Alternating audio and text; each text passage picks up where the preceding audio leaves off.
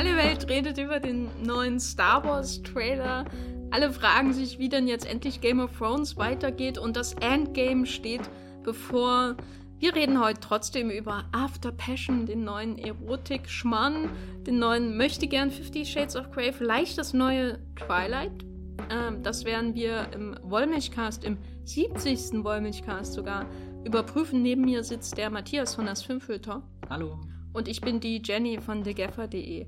Außerdem stellt Matthias das neue Childish Gambino slash Rihanna slash Hiro Murai Projekt Guava Island vor. Und äh, ich rede über schöne Augenbrauen und psychologischen Terror in äh, Gaslight mit Charles Boyer und Ingrid Bergmann. Viel Spaß!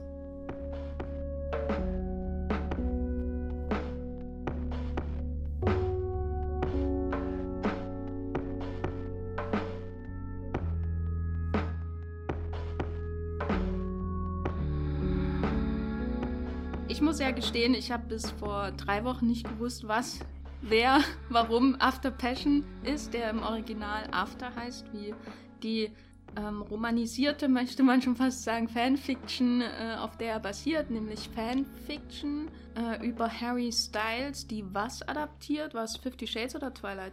Ich dachte, sie adaptiert einfach nur Harry Harry Styles, Styles. und stellt ihn sich als College-Studenten so. vor. Also sie basiert nicht direkt auf irgendwas, aber kommt ja jetzt natürlich im Zuge von äh, der großen, dem großen Fanfiction-Vorreiter, nämlich hier Fifty Shades of Grey, das wiederum auf den Twilight-Büchern basiert, die ja selbst nie so weit weg waren, äh, waren ihre eigene Fanfiction zu sein. Nun haben wir also After Passion? After Passion. Wie sagt man das immer am besten? Nee, ich glaube glaub einfach After Passion. After Passion. Das klingt wie ein äh, äh, Parfüm. Ähm, After heißt im Original, was ich auch nicht äh, besser finde unbedingt.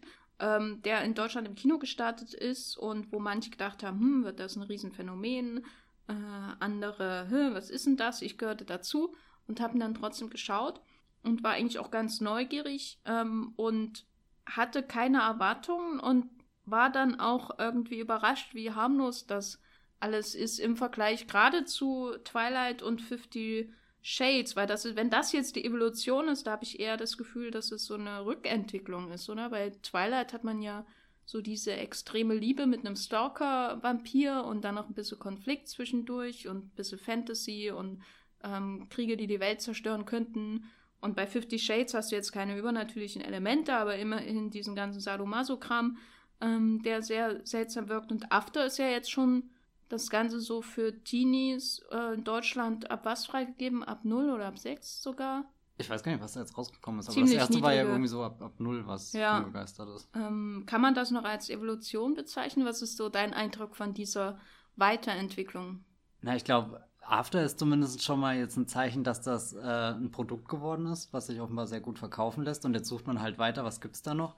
Weil im Gegensatz zu äh, äh, Twilight, was ja wirklich so ein komplett großes Phänomen ist, ist ja diese After-Buchvorlage, glaube ich, schon erfolgreich gewesen, aber halt hat nie so den, den Mainstream wirklich erreicht. Während, während Twilight hat ja damals wirklich jeder gelesen und Fifty Shades of Grey wurde zumindest im Book Club sehr gut herumgereicht.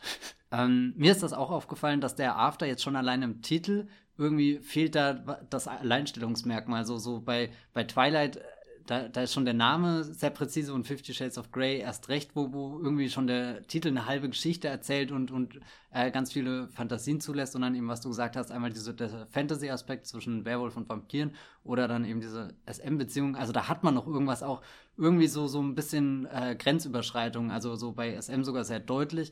Und das andere, die Liebesgeschichte zwischen Vampir und Werwolf ist ja auch irgendwo äh, irgendwas, was jetzt nicht in jeder Romcom zu sehen ist. Und After ist da eigentlich die, die Light-Version. Also alle äh, reizenden Elemente fehlen, irgendwie alles, was so, so Neugier, auch alles, was so ähm, an ähm, naja, wa was man sich vorstellt, eben in einer Fanfiction, aber was es nie auf die Leinwand schaffen wird, weil es eben zu abstrus oder so eigentlich ist. Das ist ja das Faszinierende an, an Fifty Shades of Grey, dass jemand sich das ausgedacht hat und eigentlich müsste das auf irgendeinem Tumblr so ein kleines Nischenpublikum äh, äh, erreichen und, und irgendwie merken dann doch alle, wow, das ist, das will jeder sehen.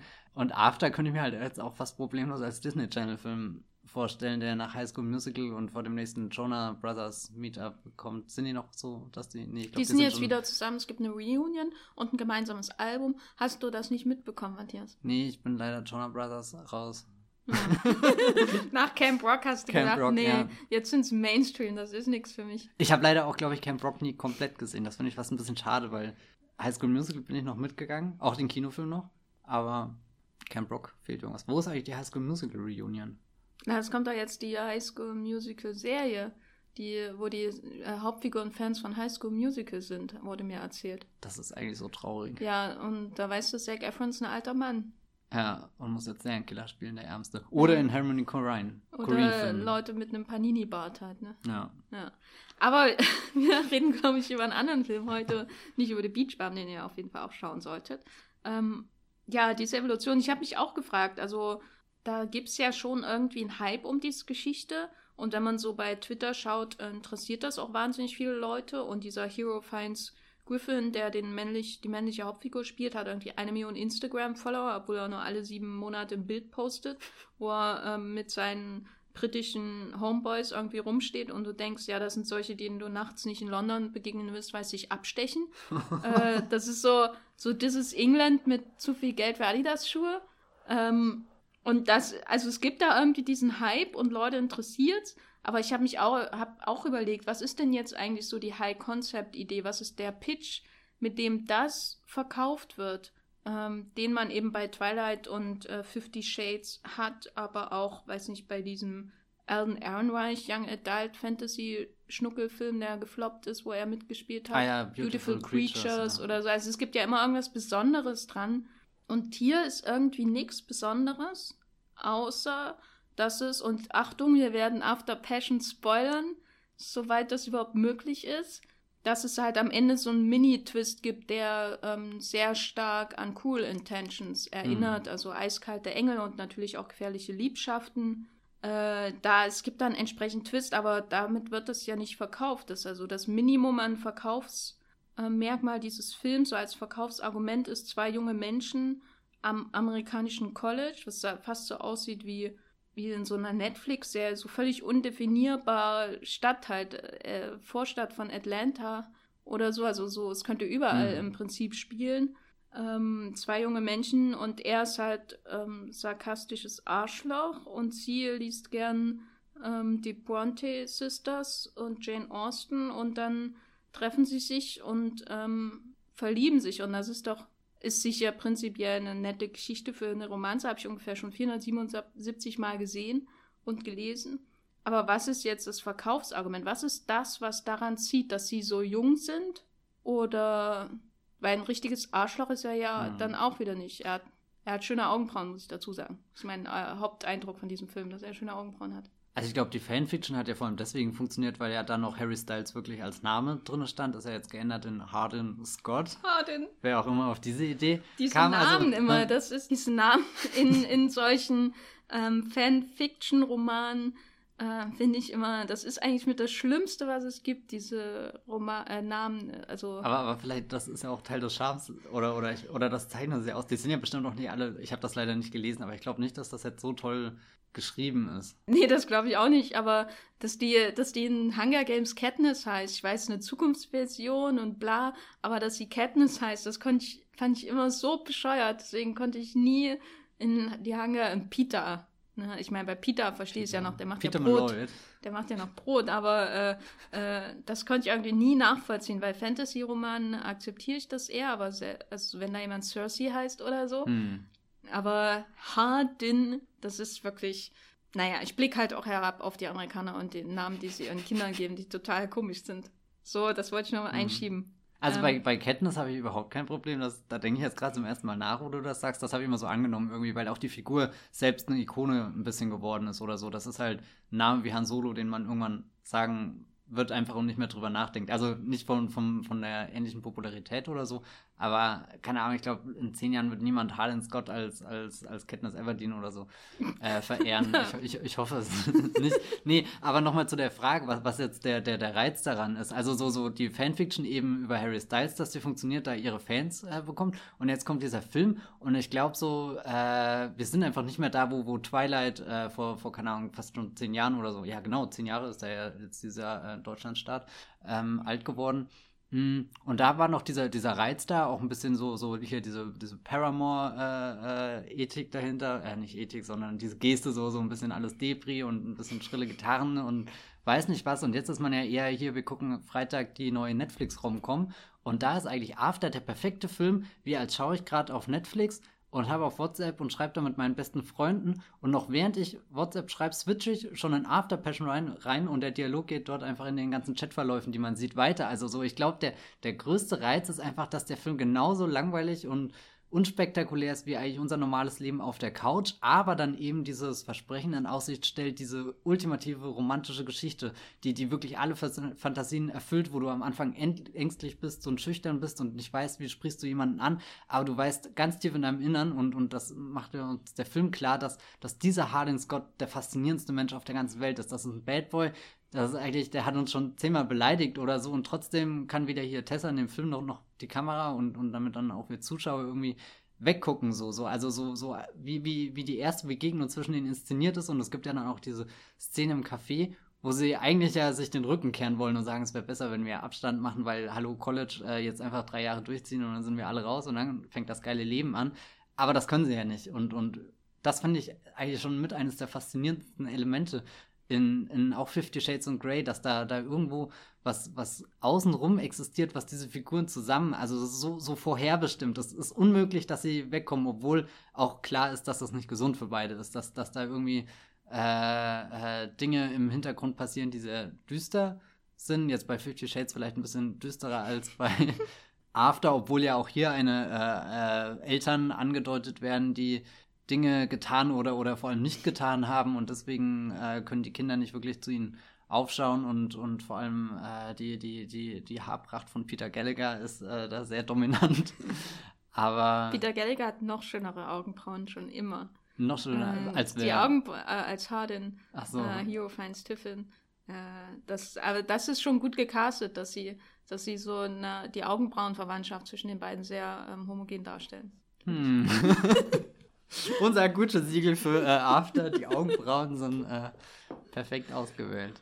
Oder also was? diese Anziehungskraft zwischen den beiden ähm, finde ich auch noch mit das Überzeugendste an dem ganzen Film, weil ähm, das ist ja oft bei solchen Young Adult Stories oder auch bei so Rom-Coms irgendwie so ein Problem, dass, dass viel gesagt wird, warum sie zusammen sind, aber man hat irgendwie nie wirklich diese, dieses, dass die beiden wirklich diese Chemie entwickeln, dass sie zusammen sein müssen, sondern egal was passiert und da kann äh, Selma Blair sie rausschmeißen, ihr den Geldhahn für das sauteure College mit den wunderschönen, bequemen Sitzen im Hörsaal ähm, abdrehen, ähm, kann noch sonst was passieren und sie wird trotzdem zu ihnen äh, hingezogen, weil das irgendwie ihren, ihrer Natur oder was weiß ich, als würde da oben jemand sagen, hier ein Marionettenspieler, ihr gehört jetzt zusammen und es muss jetzt so sein.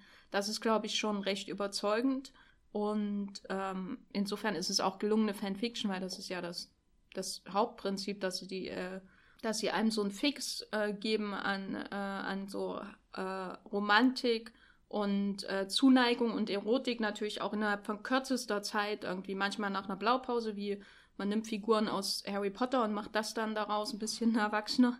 Ähm, oder eben, man nimmt Harry Styles. Ich bin immer so, ich hätte eher Zane genommen, er erinnert mich auch mehr an Zane als an Harry Na, Styles. Ich glaube, Zane ist ja auch, kommt auch drin vor oder irgendwie so, aber ich ist bin Zane Landon? Ich weiß nicht.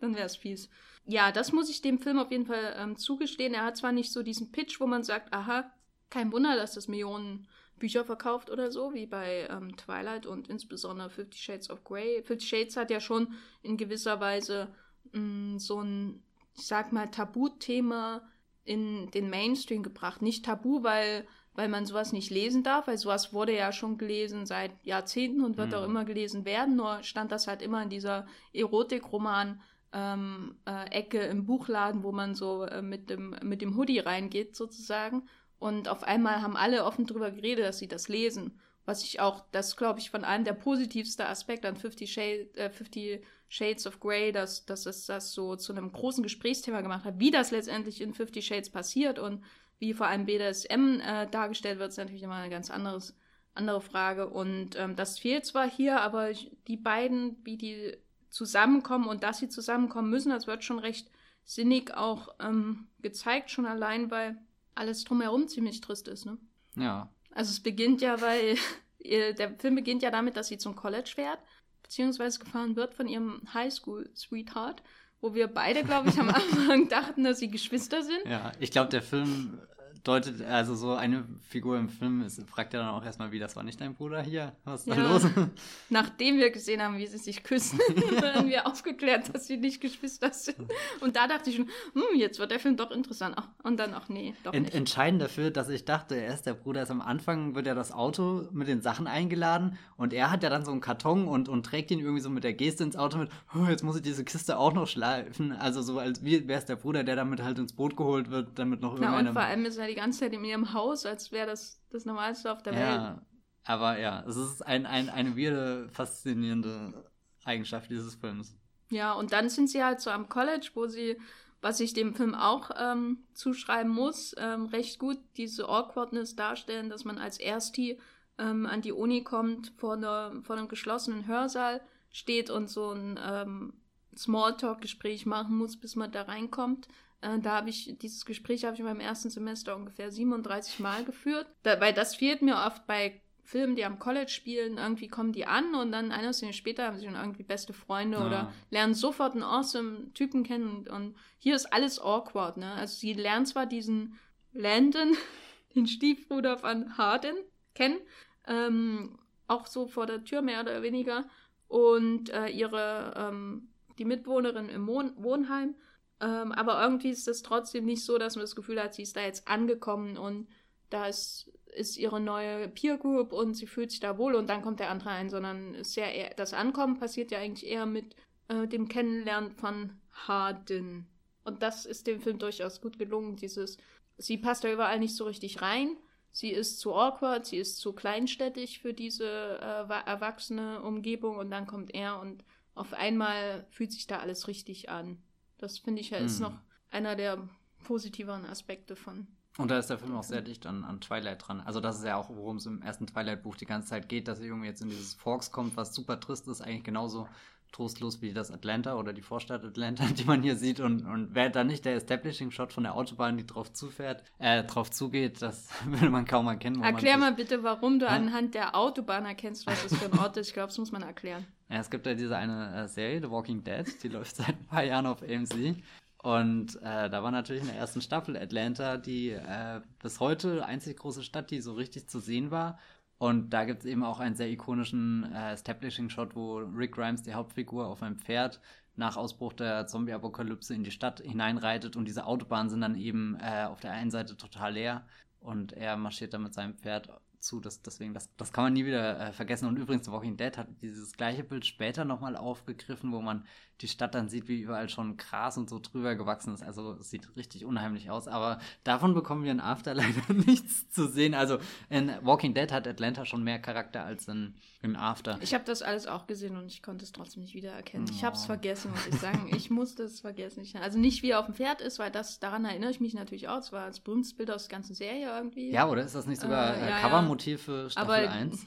Diese, diese Skyline von Atlanta und so, die wurde so gezeigt in, in After Passion, als müsste ich jetzt wissen, was das ist, so wie New York in Film gezeigt wird oder hm. LA. Und ich saß nur da und dachte, und jetzt ist das Kanada? Was ist denn das jetzt?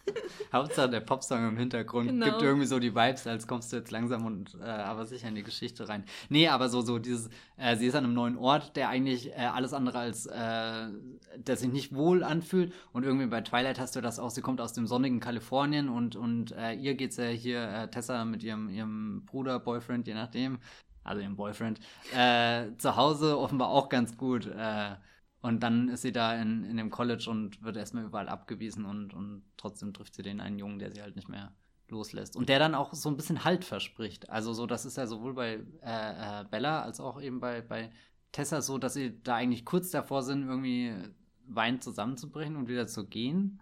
Und ausgerechnet dieser, dieser eine Junge, der dann ein bisschen was von dem Halt verspricht, äh, treibt sie aber dann noch mehr irgendwie da, da rein, dass sie an den, den Rand der Verzweiflung geraten und, und die Welt noch mal furchtbarer wird und wir können einfach nicht miteinander reden, sondern dann baut sich ganz viel im Kopf auf. Was, was hat denn der andere? Was treibt er denn da für ein Game? Warum, warum ist er so komisch drauf? Warum, warum glaubt er, dass bei Gatsby alles nur äh, ein Traum war und warum nicht eine Lüge? Er immer Lüge und melancholisch auf irgendwelchen ja. Häuserdächern. Äh. Genau, warum ist er so ein Biest? Biest, ja, das ist eine hervorragende Überleitung, denn ähm, zu den literarischen Vorbildern, die auch intensiv genamedroppt werden in dem Film, gehört ja neben, gehören ja neben The Great Gatsby von F. Scott Fitzgerald und Beth Lerman. Ja, äh, Beth Lerman, ja. Äh, gehören auch Wuthering Heights von Emily Bronte und äh, Stolz und Vorurteil, Pride and Prejudice von Jane Austen. Und man hat ja da dann quasi insbesondere bei den zwei letztgenannten so zwei sage ich mal, männliche Heldenfiguren, die ähnlich wirken und sich in eine unterschiedliche Richtung entwickeln. Weil auf der einen Seite hat man eben den dunklen, mysteriösen Heathcliff, äh, mit dem es alles kein gutes Ende nimmt. Ähm, und auf der äh, anderen Seite hat man eben den Mr. Darcy, der super arrogant ist am Anfang und mit dem es aber letztendlich doch ein Happy End gibt, wenn er seinen Stolz überwindet und sie ihr Vorurteil. genau um das mal zusammenzufassen.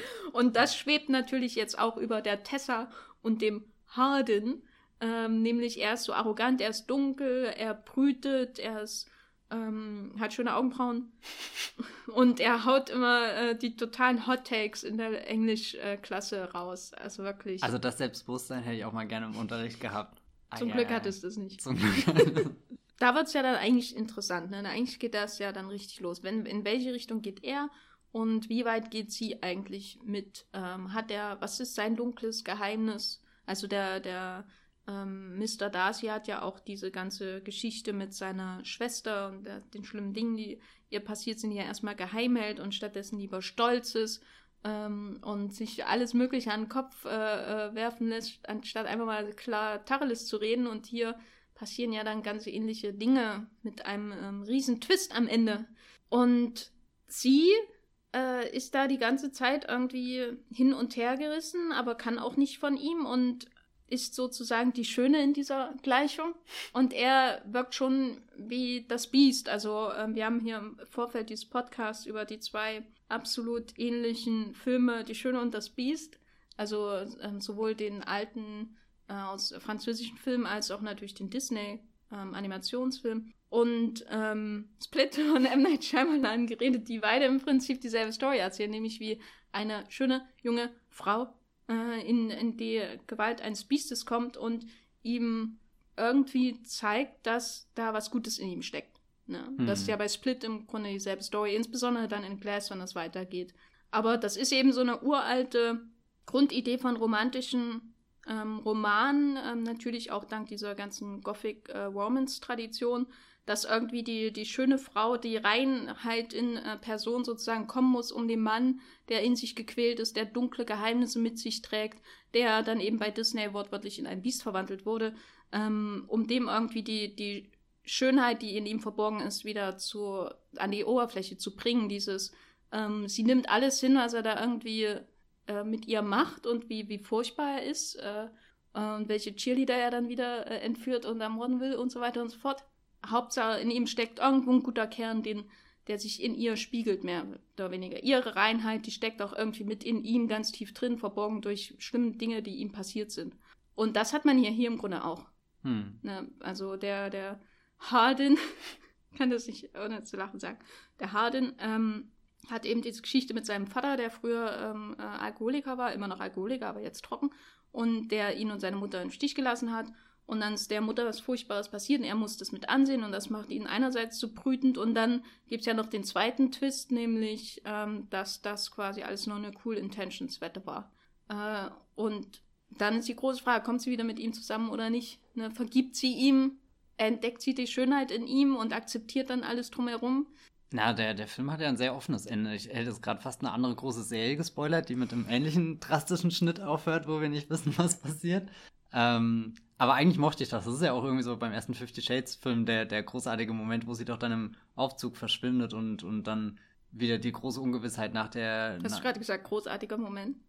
Ja, habe ich gesagt, okay. glaube ich. Ich wollte das noch nochmal. ähm, na, ich, ich finde die Fifty Shades, also ich mag vor allem wirklich den dritten, was, was ich selbst noch nicht so ganz verarbeiten kann. Da, da kommen wir vielleicht auch später nochmal drauf zu sprechen, wenn wir über die Inszenierung bestimmter Dinge in After äh, sprechen. Da, da gab es auch schon bei, bei Fifty Shades of Grey immer äh, diese, diese Fastannäherungen und sowas. Aber es kommt nie wirklich dazu und, und da ist eigentlich die, diese, dieses nochmal aufgerissene Ende so, so das perfekte Sinnbild dafür, dass, dass wir irgendwie zwei Stunden lang der Erfüllung unserer Fanfiction, unserer Fantasien zuschauen oder eben auch von, von Tessa Hardin oder äh, Anastasia Steele und, und Christian, Christian Grey hier. ähm, oder meinetwegen Bella und Edward.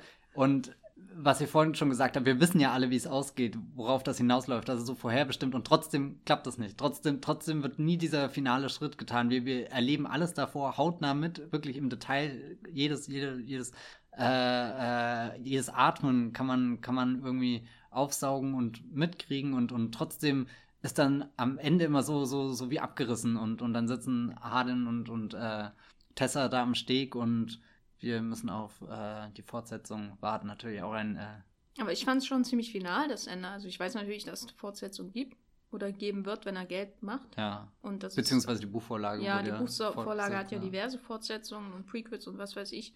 Aber für mich wäre es eher offen gewesen, wenn, wenn sie alleine am See sitzen würde oder was weiß ich. Mhm. Und nicht, wenn er auch noch kommen oder sie auch noch. Wer kommt eigentlich? Wenn es sie am See und er kommt oder ist er am See und sie kommt? Ich glaube, sie geht an den See und er kommt dann mhm. äh, dazu. Ähm, Weil das habe ich schon so interpretiert, dass es, ähm, weiß nicht, ob es schon als vergeben durchgeht, aber das ist schon so, dass sie äh, ihm wieder die Hand reicht. Mhm. Ja, und ich glaube generell auch die Geste, wie es inszeniert ist mit dem Song, der dann einsetzt. Und also so, ich glaube, der Film lässt sich schon mit dem Gefühl, dass jetzt erstmal. Das wäre für mich eigentlich so das ideale Ende dieser ganzen Story gewesen. Ich wüsste auch jetzt nicht, wie sie da überhaupt weiter erzählen wollen, außer dass sie wieder anfangen zu labern und er noch andere Geheimnisse hat und das sie ja ihr Praktikum macht endlich. Das, was sowohl bei Twilight als auch äh, Fifty Shades of Grey, die zweiten Teile, haben ja dann echt nochmal so versucht, diese Geschichte fortzusetzen, indem es noch düsterer wurde. Und wirklich New Moon und äh, auch Fifty Shades 2 sind ja dadurch besonders äh, anstrengend geworden, im Gegensatz zu den Vorgängern, beziehungsweise dem, was danach kam. Und, und äh, du hast ja vorhin schon kurz angeläutet, was ist denn jetzt die, die Krux hier mit äh, dem Vater und der Mutter von Hardin? Ich wäre da ehrlich gesagt ein bisschen erleichtert, dass es nur das war und er halt nicht irgendwie als Kind missbraucht wurde oder so. Also, dass, dass der Film, der die ganze Zeit schon einigermaßen brav und normal ist, halt so casual irgendwie passiert, wie halt ein WhatsApp-Chat, dass dann dann nicht noch irgendwie eine ganz große Mythologie eingeführt wird, wo, wo was viel drastischeres auf dem Spiel steht, weil da wäre dann auch das Problem, dass der Film ja keine Grundlage hat, um mit solchen Themen dann zu, zu handeln irgendwie. Also so, ich glaube, er lehnt sich schon so weit aus dem Fenster, wie ihm das gemütlich ist, was man vielleicht auch kritisieren kann, aber ich glaube auch nicht, dass sein Hauptaugenmerk darauf liegt, äh, äh, Christian hätte ich jetzt schon fast gesagt, Harden als besonders verstörende Persönlichkeit da irgendwie einzufangen. So, so, klar, dass er ist das Biest in dieser Geschichte, aber er ist dann doch ein sehr zugängliches Biest, was, sobald man mit ihm redet, was dann ja auch ganz umgänglich wird. Ja, er beißt ja. einem nicht, muss man ja, ihm schon lassen. Aber andererseits hast du ja durch diese Vorgeschichte eigentlich rückt dich der Film dadurch in diese Position, wo du willst, dass Tessa ihm vergibt dafür, hm. dass er eine Wette abgeschlossen hat, mehr oder weniger, ob es sie rumkriegt ähm, weil sie ja noch Jungfrau ist. Und dass diese Cool Intentions ähm, Parallele, weil das ja im Grunde der Plot ist von Cool Intentions, wenn dann Ryan Philippi Witherspoon äh, anmacht und äh, im Grunde auch der Plot von Eine wie keine. Ich glaube, Der auch dieses Jahr ja. 20 Jahre alt geworden ist. Ah. Also im Grunde durch diese eher mitleiderregende als wirklich ähm, ähm, verstörende Hintergrund. Eigentlich ist die Hintergrundgeschichte Geschichte ja furchtbar von ihm. Ne? Die Frau, die, die er hat gesehen, wird ja impliziert, wie seine Mutter vergewaltigt wurde. Es wird ja nie so ausgesprochen, ja. aber das wird, so wird, habe ich das verstanden, was da passiert ist. Und das nimmt er seinem Vater übel, weil der war nämlich damals Alkoholiker, aber jetzt sieht er halt aus wie Peter Gallagher, wie der netteste Mensch irgendwie auf der Welt. Und äh, diese Diskrepanz kann der Film halt nicht auflösen, dass es so klingt wie, hm. was auch immer damals passiert ist, wurde, ist nicht mit Peter Gallagher passiert, weil die beiden sind zwei verschiedene Persönlichkeiten, hatte ich das Gefühl. Also der, der Gallagher, Gegenwarts Gallagher, also der Vater von ihm ist ja einfach ein netter Typ, der seiner Freundin sofort einen Praktikumsplatz verschafft im Prinzip. Und vielleicht ein bisschen unangenehm dadurch ist, wie äh, zuvorkommt er ja. ist. und, und dann hast du diese Diskrepanz zwischen diesen zwei Geschichten. Ähm, die, die Hintergrundgeschichte von ihm ist ja vor allem Leiden. Ich hatte die ganze Zeit gedacht, bis das kam, dass er irgendwas Schlimmes gemacht hat, zum Beispiel irgendjemanden in Großbritannien angefahren hat oder keine Ahnung, sowas halt, dass er deswegen ja, genau, das Land ja. Äh, aus dem Land fliehen musste. Stattdessen hast du eher was, was Mitleid erregt. Und dann hast du den Twist ähm, mit, dem, mit der Handy-Confession, wo er quasi sagt, er ist nur an Tessa ran, um sie umzukriegen, äh, weil er sich beweisen will von den anderen. Und dadurch rückt dich der Film automatisch in diese Position, wo du Mitleid mit ihm hast und eigentlich willst, dass sie ihm vergibt. Weil ihre Zeit zusammen, die uns ja so lange geteased wurde und dann ja auch irgendwie eine Erfüllung kriegt, als sie da zusammenziehen, die, die, das ist ja, das wird ja so überhöht, dass du willst, dass sie wieder zusammenkommen, was ja auch schön und gut ist, aber dadurch fehlt dem Film am Ende irgendwie diese, dieses echt Unangenehme, dass sie, er hat sie ja total manipuliert äh, macht das auch vor allem mit Hilfe seines Geldes, was er da anbringt und den Freunden der Eltern, äh, in deren äh, tollen Lofts er da wohnen kann, äh, während sie ja eher mittelklassmäßig daherkommt und ähm, da Geld haben abgedreht wurde. Sie ist also von ihm abhängig und dann bringt der Film ähm, quasi den Zuschauer auch noch in die Position, Mitleid mit ihm zu empfinden, sodass eigentlich sie der Bösewicht am Ende ist, wenn sie ihm nicht ähm, vergibt. Das war mein Problem so ein bisschen mit dem Film. Ja, na, wenn du das so drastisch formulierst, dann ist es auch nicht so. Äh ja. Weil, weil er bringt sie ja, macht sie ja total von sich abhängig. Ne? Er ähm, bringt sie dazu, dass sie kein Geld mehr von ihrer Mutter bekommt, ähm, weil er ähm, ja auch nichts dafür tut, dass sie sich mit ihrer Mutter versöhnt, dass sie sich mal treffen, mal miteinander reden oder irgendwas, ist ja nichts, ne? Sondern alle Bedenken der Mutter erfüllen sich ja. Und dann äh, br äh, bringt er sie noch in seine Wohnung. Ähm, das heißt, er macht sie auch finanziell von sich abhängig ähm, und emotional natürlich auch, weil sie, weil er ihr ja natürlich von seinem schrecklichen Schicksal erzählt und wenn sie ihn jetzt noch verlässt, äh, verletzt, was soll er denn da noch? Mhm. Alle, alle, Frauenfiguren in seinem Leben sind ja im Prinzip enttäuschend äh, oder Opfer und äh, der Vater bringt nichts außer Praktikumsstellen. Ich, ich, ich meine, im schlimmsten Fall äh, ist das ja auch schon mal. Also das ist so, deswegen hat für mich das Ende auch nicht so richtig funktioniert. Also am stärksten ist der Film eigentlich so lang, wie sie sich noch kennenlernen. Und ähm, sobald sie dann zusammenziehen und äh, quasi auch äh, so diese Passion vollendet wird, äh, muss dann halt der Plot laufen mhm. und da hat er für mich echt verloren. Aber dieses Kennenlernen ist toll. Insbesondere diese erste Szene am See. Ich will nicht wissen, dass dafür Abfälle reingeschmissen werden und so, aber wie, wir können ja da vielleicht mal ein bisschen über die Inszenierung der Erotik da reden, weil es ist ja ein Film, der quasi eine kinderfreundlich ist von der FSK her, aber trotzdem irgendwie so auch die, das Spektakel äh, dieser jungen Liebe zeigen muss, dieses Passion und das After. Und das After, ja, vor allem das. Nee, ich glaube, äh, äh, das Poster ist ja auch schon ein Motiv, was so im Film nie zu sehen ist, aber, aber am ehesten, glaube ich, in dieser Seeszene. Also so diese Seeszene, ist, man könnte auch den ganzen Film weglassen und nur die Seeszene schauen und hat die, die Essenz äh, von After Passion gesehen und das finde ich überhaupt nicht schlimm, sondern habe ich eher das Gefühl, da ist der Film am, am ehrlichsten, weil, weil da kommt alles das zusammen, wofür er sich interessiert. Er, er blendet ja gerne alles aus, was jetzt nicht unbedingt zwangsläufig mit den zwei zu tun hat oder räumt dann halt Selma Blair als Mutter immer nur ein, wenn sie halt entweder in der Machtposition ist, den Geldhahn auf und zu zu drehen oder also so, so, er holt alles außenrum immer nur rein, wenn es irgendwie äh, Konflikte damit äh, gibt irgendwie so, so halt alles nur Mittel zum Zweck, aber wenn dann die Oder halt der Landon steht irgendwo im Hintergrund und sagt nichts. Ja, gute Landon, gell? Eigentlich ja. eine sehr sympathische Figur in diesem Film. So, so die, an die du dich klammern kannst, wenn alles in Bach runtergeht, aber. Die keinen eigenen Plot hat, ja. keine Persönlichkeit und nichts. Das ist halt einfach dein friendly Dude, gell? Ja.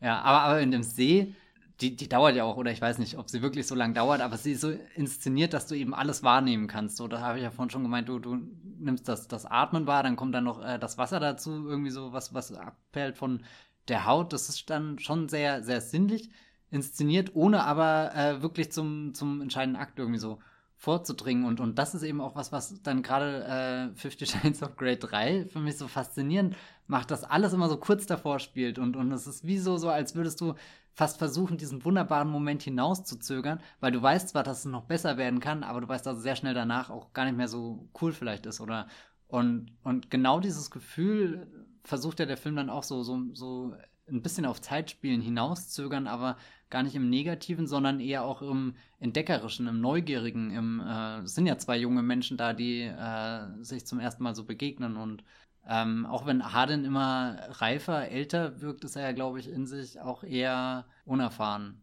Ja, ich glaube, das Casting kommt eben auch zugute, weil sie wirklich jung wirken und nicht mhm. wie 27-Jährige, die Highschool-Schüler oder äh, College-Frischlinge spielen. spielen. was ja sonst in solchen Filmen der Fall ist. Also bei Cool Intentions wirken die ja alle irgendwie wie 30. Der Film ist auch wesentlich ähm, mehr over the top. Ja, ist mehr over the top und äh, die Sexualität wird wesentlich offener gezeigt, so ein bisschen. Also allein wie sich da Sarah Michelle Geller mit ihrem braun gefärbten Haaren irgendwie rumrekelt. Ähm, das hat sich eingebrannt bei mir, weil das war Buffy und naja, egal.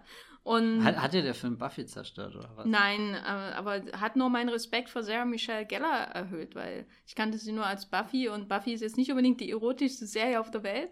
Ich glaube, Cruel Intentions fühlt sich an, wie als spielt man direkt mit dem Feuer und, und versucht die ganze Zeit darüber zu balancieren. Und bei After Passion ist das Feuer schon noch gut versteckt. Also man weiß, man tut sich nicht verbrennen, aber es ist trotzdem sehr interessant, immer näher zu rücken. Ja, also es ist, ich, ich habe halt auch irgendwie die ganze Zeit drauf gewartet. Also ich habe nicht erwartet, dass sie sie mal irgendwie Full Frontal zeigen oder wenigstens mal sie in einem BH oder so. Das habe ich jetzt, darauf habe ich nicht gewartet, aber ich habe irgendwie gedacht, dass sie, ähm, dass es doch ähm, leichter ist von der Altersfreigabe, zum Beispiel seinen nackten Körper, Oberkörper irgendwie zu zeigen oder so. Das wird ja auch in den ähm, Twilight-Filmen durchaus gemacht. Das ist aber trotzdem, ähm, ist es trotzdem eher so ein Egalitär in der Darstellung ihrer Körper, hm. ähm, was ich interessant fand. Am Anfang fand ich es ein bisschen abtörend, dass sie immer weggeschnitten haben, wenn man auch nur entferntesten einem Nippel näher gekommen ist. Ähm, aber dann habe ich es irgendwie verstanden, wie es funktioniert, weil es immer nur um so ein Mosaik an, an physischen Eindrücken geht, ne? Die Härchen auf dem Rücken oder die Schulter oder der Nacken oder die Lippen und äh, dadurch entwickelt der Film dann trotzdem sowas ähm, Erotisches, obwohl man ähm, ähm, wirklich nichts sieht. Mhm. Das fand ich schon wieder faszinierend. Und ich glaube, also ich habe ja die Vorlagen nicht gelesen, aber damit ist er doch, also das ist das, was ich mir unter Fanfiction ehrlich gesagt vorstelle. Also nicht nur, dass du irgendwelche Grenzüberschreitungen hast und dir Dinge zusammenwürfelst, die halt so kein vernünftiger Mensch im Fernsehen zeigen würde, weil die rechte Situation das nicht hergibt oder was auch immer, sondern eben auch, dass, dass du all das in dich aufsaugen kannst, was da, da das nicht irgendwie irgendwas ganz groß aufeinander klatscht, sondern es hat schon, schon fast irgendwas äh, sehr Berührendes auch, oder, oder, ja, weiß nicht, ob berührend jetzt das Wort ist, aber man kann sich da sehr gut hineindenken, so man, man kriegt einfach alles mit. Und das ist ja irgendwie, die, die After-Bücher sind ja auch, glaube ich, 600, 700 Seiten dick. Selbst Twilight, wo ich ja die ersten eineinhalb Bücher dann gelesen habe, wo äh, früher dann auch immer die Frage war, naja, passiert ja irgendwie auch nicht viel. Was steht denn da die ganze Zeit drinne? Und du kriegst halt echt einen starken äh, Einblick in das, was im Kopf von äh, Bella hier vor sich geht. Manchmal ist das natürlich auch nicht so gesund, glaube ich. Aber im, wie, wie After Passion das jetzt zumindest umsetzt, wird sich ja eher an die, an die Sehnsüchte geklammert und so. Nicht unbedingt, dass, dass äh, wenn es schon in eine toxische Beziehung oder so umkippt. Ich meine, gut, das ist drin, hast du ja vorhin äh, schon erklärt. Aber jetzt in dieser speziellen Szene ist ja schon die, die Sehnsucht das, was alles antreibt. Und ja, das ist so das Ultimative, was ja. man sich unter Fanfiction eigentlich durch, äh, vorstellen kann. Ich habe auch immer viel Harry Potter Fanfiction äh, gelesen in den Ferien. Und äh, da geht noch viel mehr, sonst wäre sowas wie Fifty Shades nicht rausgekommen aus Fanfiction. Aber das ist natürlich so dieses Ultimative, dass man irgendwie so eine entfernte abstrakte Idee von einer Figur hat und ob es nur keine Ahnung, Severus Snape oder ähm, Harry Styles, das ist ja auch egal. Und dann denkt man einfach weiter und kommt äh, zu diesen romantischen Träumereien, ah. ähm, die man schon eben aus ganz vielen Liebesromanen oder was weiß ich kennt. Ähm, nur eben diesmal mit deiner Lieblings-Sehnsuchtsfigur. Äh, Klar, ich kann nicht nachvollziehen, wie man das mit Harry Styles macht, aber ich äh, kann auf jeden Fall nachvollziehen, warum man Hero-Fans Tiffin ähm, dafür castet. Den fand ich nämlich äh, sehr gut gecastet, so als so immer noch irgendwie kindlich, jugendliche, aber schon ein bisschen zu weit ins Erwachsenenalter gekippte Sehnsuchtsfigur, so für, für die Hauptfigur Tessa bzw. Josephine Langford, die ja auch immer noch so halb Highschool-mäßig wirkt. Äh, seltsamerweise wirkt ihr ein Jahr jüngerer Freund aus der Heimat ein bisschen älter als sie, das fand ich verwirrend, aber ansonsten wirkt sie ja schon sehr gerade noch, also so, so ein C ist noch in der Kindheit bei beiden. Das fand ich schön. Ich fand mhm. die schon schön gecastet. Und ich glaube, sie wirkt äh, auch deswegen nochmal jünger, weil allein wie sie gekleidet ist, mhm. ja super im Kontrast zu ihrer Mitbewohnerin da steht oder, oder deren Freunde, die ja A, im Film eh, äh, also die Figuren sind älter, aber halt auch wie sie gekleidet sind, eher so aussehen, als sind sie halt irgendwie in New York im Partyleben die ganze Zeit. Das sind die, die Eleven trifft in der zweiten Staffel von Stranger Things. Oh mein Gott, ja. Gut, äh, so wie zu Nerdtum, ja. Ja, hier, schlimmste Stranger Things Folge. Und das ausgerechnet in After. Im Finale von After hätte Eleven an das College kommen müssen. Ja, du weißt ja nicht, was hier noch alles möglich ist. Ja. Ähm, da, oh Gott, ja. Ich glaube, im nächsten Buch kauft sich Tessa einfach einen Eyeliner und äh, schwarze Klamotten und dann geht das erst. Es ist ja klar, dass hier gerade in diesem Moment auch Fanfiction entsteht. Ja. Das, so schnell geht es, Leute. Mach mal schnell einen Tumblr auf, damit So, aber hier, ähm, ja, ähm, hast du denn das Gefühl, dass die beiden auf Schauspielern tun können, tun? Ja, puh, das ist halt schwer, ähm, weil, ich muss es nochmal sagen, alles außenrum so bestimmt ist.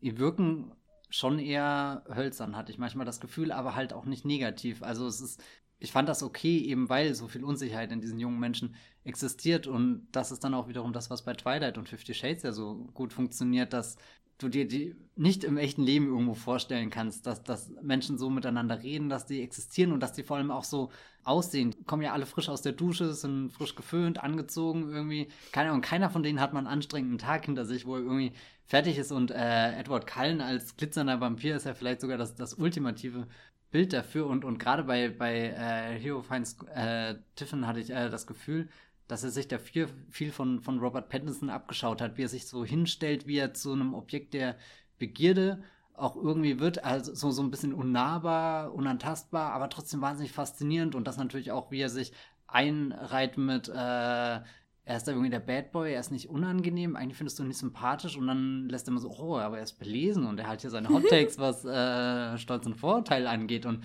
und das ist ja natürlich schon so, so eine ultimative Fantasie von irgendwas, was da, oder, oder irgendwas, was dir Grund zur Annahme gibt, da ist unter der Oberfläche noch so viel, was ich entdecken kann oder entdecken will. Das ist ein Konzeptcasting, aber es funktioniert. Ja, also seine Rolle, soweit sie existiert, füllt er aus. Also ja. wie er da auf der, zum als ich zum ersten Mal sehen, wie er da auf der, äh, auf dieser Bank sitzt am Fenster und sie kommt gerade aus der Dusche und sie will sich umziehen und er so, ja, mach doch. das, als wäre es eine Hippie-Kommune aus den 70ern und nicht ein amerikanisches College. Also echt einer der un unwirklichsten Momente in diesem Film. Das fand ich auch, ja, ich meine, äh, da hätte, hätte ich mir schon manchmal gewünscht, dass sie noch weitergehen würden, weil ähm, grundsätzlich, ähm, so toxisch diese Beziehung am Ende auch ist und so seltsam, ist der Film schon sehr irgendwie pädagogisch wertvoll, ähm, weil es ja schon ähm, darum geht, dass letztendlich sie, ähm, also dass er, er ihr natürlich auch ganz viel Zeit lässt mit allem und so. Also es ist ja irgendwie schon so Bravo Shorts, äh, Bravo Foto Love Story, die da, was da passiert, so mit ähm, wir dürfen jetzt auch kein richtig schlechtes Vorbild für die Jugend geben, ne, sondern so, es ist, es ist dann immer noch konform mit einer weichen Fantasie und nichts, was einem wirklich was Unangenehmes hinterlässt, während ich Fifty Shades äh, schon, ähm, obwohl das natürlich auch alles Fantasie ist, schon, äh, da ist sowas grundsätzlich Unangenehmes dran mhm. an dieser Beziehung zwischen den beiden, wo du dir nicht vorstellen kannst, will ich überhaupt sehen, wie sie zusammenbleiben. Jetzt unabhängig von der Art, wie da BDSM dargestellt wird und so, oder BDSM-Beziehungen, ist da sowas, so ein riesen Kräfteungleichgewicht zwischen den beiden, das irgendwie unangenehm ist. Ähm, und das macht auch den Reiz von Fifty Shades aus. Deswegen ist er wirklich ein Bad Boy und nicht so wie der Harden, der halt ähm, irgendwann mal verletzt wurde und jetzt halt ähm, äh, Wuthering Heights Bücher in seinem Schrank hat, wo er ähm, Notizzettel und äh, Post-its reingemacht hat, was so die ultimative Fanfiction ist, würde ich sagen. Ich habe, glaube ich, noch nie ein Buch ein Post-it reingelegt, das sei denn als Lesezeichen. Das mache ich nur an der Uni, aber nicht mit äh, ah. Wuthering Heights, sondern Einführung in die Kommunikationswissenschaft. Das Buch habe ich immer noch. mit einem Plastikschutz drumherum, den ich selber ah. da. Außer Steve Jobs Biografie, da habe ich mir sehr viele äh, Notizen gemacht, um die wichtigsten äh, Punkte nochmal nachschlagen zu können. Äh, Gibt es schon eine Aaron Sorkin Biografie, die ich dir schenken kann? Ist er denn, hat er schon, schon ist er schon so weit? Ich glaube, die besteht nur aus weißem Pulver. Wenn das Buch mal rauskommt, kommt noch weißes Pulver raus. Ähm, ja, jetzt kommen wir aber doch langsam zum Schluss, was ähm, After Passion angeht, denn irgendwann haben wir auch das After von After Passion erreicht und müssen weiterziehen. Äh, da gibt es ja nur diese jungen Darsteller und die vielen alten Leute um sie herum, die bestimmt schon über 30 sind. Also Jennifer Beals und Peter Gallagher. Und, und Selma Blair, Blair, der direkte Bogen zu ähm, Cruel. Intentions, Intentions ja. ja. nur eben dann domestiziert und nicht mehr die, die femme fatale aus Cool Intentions. Ähm, was haben wir denn jetzt hier? Also willst du noch Teil 2 schauen? Einfachste Frage. Einfachste Frage, ja, ist ein bisschen komisch. Also der, das Ende, pff, ja, also ich würde mir anschauen, wenn er kommt. Vielleicht hängt es ja damit zusammen, was ich ganz am Anfang gesagt habe. Es fehlt ein bisschen die eigene Identität von After, deswegen fällt es mir auch schwer, irgendwie jetzt persönlich so, so äh, ein bisschen Fan davon überhaupt zu werden oder so. Das kann ich bei anderen Sachen viel mehr nachvollziehen, dass es da Leute gibt, die sehnsüchtig nach dem neuen Fifty Shades warten. Also ich hätte kein Problem damit, wenn da jetzt kein zweiter kommt. Das hört sich jetzt so negativ an, weil eigentlich habe ich das Gefühl, dass der Film viel, von vielen belächelt wird und, und im besten Fall irgendwie so ironisch aufgegriffen wird. Aber ich glaube, das kann für eine Zielgruppe super gut funktionieren und, und das ist eigentlich auch der perfekte Netflix-Freitagabendfilm. Also ob ich da jetzt äh, hier irgendwas mit, wie heißt das, Centineo guck? Noah Centineo, Noah All Centineo. the Boys I've Loved Before. Star. Zwei, drei, vier und fünf. er, ist, er ist ein bisschen so zwischen den Stühlen bei mir. Also ich, es gibt Dinge, die ich echt drin mag, aber ja. Ja, ich weiß auch nicht, ob ich einen zweiten Teil sehen muss, vor allem weil ich halt das Ende trotz aller Probleme doch recht stimmig finde und das eigentlich auch alles erzählt hat, was ich da wissen möchte. Was mir aber gefällt, ist, dass überhaupt noch irgendjemand so was ansatzweise Erotisches im amerikanischen Mainstream-Kino dreht, weil ähm, Erotik äh, wurde, es wurde ja quasi aus den Blockbustern rausgepurcht, habe ich so hm. das Gefühl. Äh, und aus äh, Mid-Budget-Filmen gibt es ja immer weniger. Ähm, und ich habe halt immer noch so die Sehnsucht nach diesen ähm, End 80er Jahre Noir-Erotik-Kram, ähm, der da aus Hollywood mit richtig großen Schauspielern kam, wo die auch irgendwie ähm, teilweise recht subversiv waren, also wie sowas wie Basic Instinct oder so. Ich möchte jetzt nicht sagen, dass Jenny Gage der nächste Paul Verhoeven ist. Ähm, Wäre wahrscheinlich ein bisschen zu weit gegriffen, aber ich finde es schön, dass immer noch jemand versucht, diese Zielgruppe so ein bisschen zu bedienen. Also es gibt halt dann alle paar Jahre mal sowas wie Magic Mike XXL mhm. Oder eben sowas wie After Passion, was eine etwas jüngere Zielgruppe hat, wo es vor allem um den äh, schönen, hotten Körper als Spektakel auch geht. Hier ist es natürlich alles ein bisschen ähm, zahm und so und man sieht dann halt auch nicht so viel von dem Körper, aber das, was suggeriert wird durch insbesondere halt die Montage von äh, den vielen, vielen Rückenherrchen, die Hero, Times, äh, Tiffin, Hero Finds Tiffin hat, äh, das ist dadurch, wird doch dann doch irgendwas geliefert. Ne? Und ähm, das finde ich immer besser als nichts. Aber ich habe witzigerweise gestern erst mit jemandem über Star Wars geredet und wir waren auch der Meinung, dass Han Solo, also Solo Star Wars Story, dadurch herausfällt, dass es mit Abstand der sexyste Film in diesem Franchise ist und waren auch so der Meinung, das nehmen Leute gar nicht mehr wahr, weil sie gar nicht wissen, so, so ist es überall, aber überall nur so ein bisschen.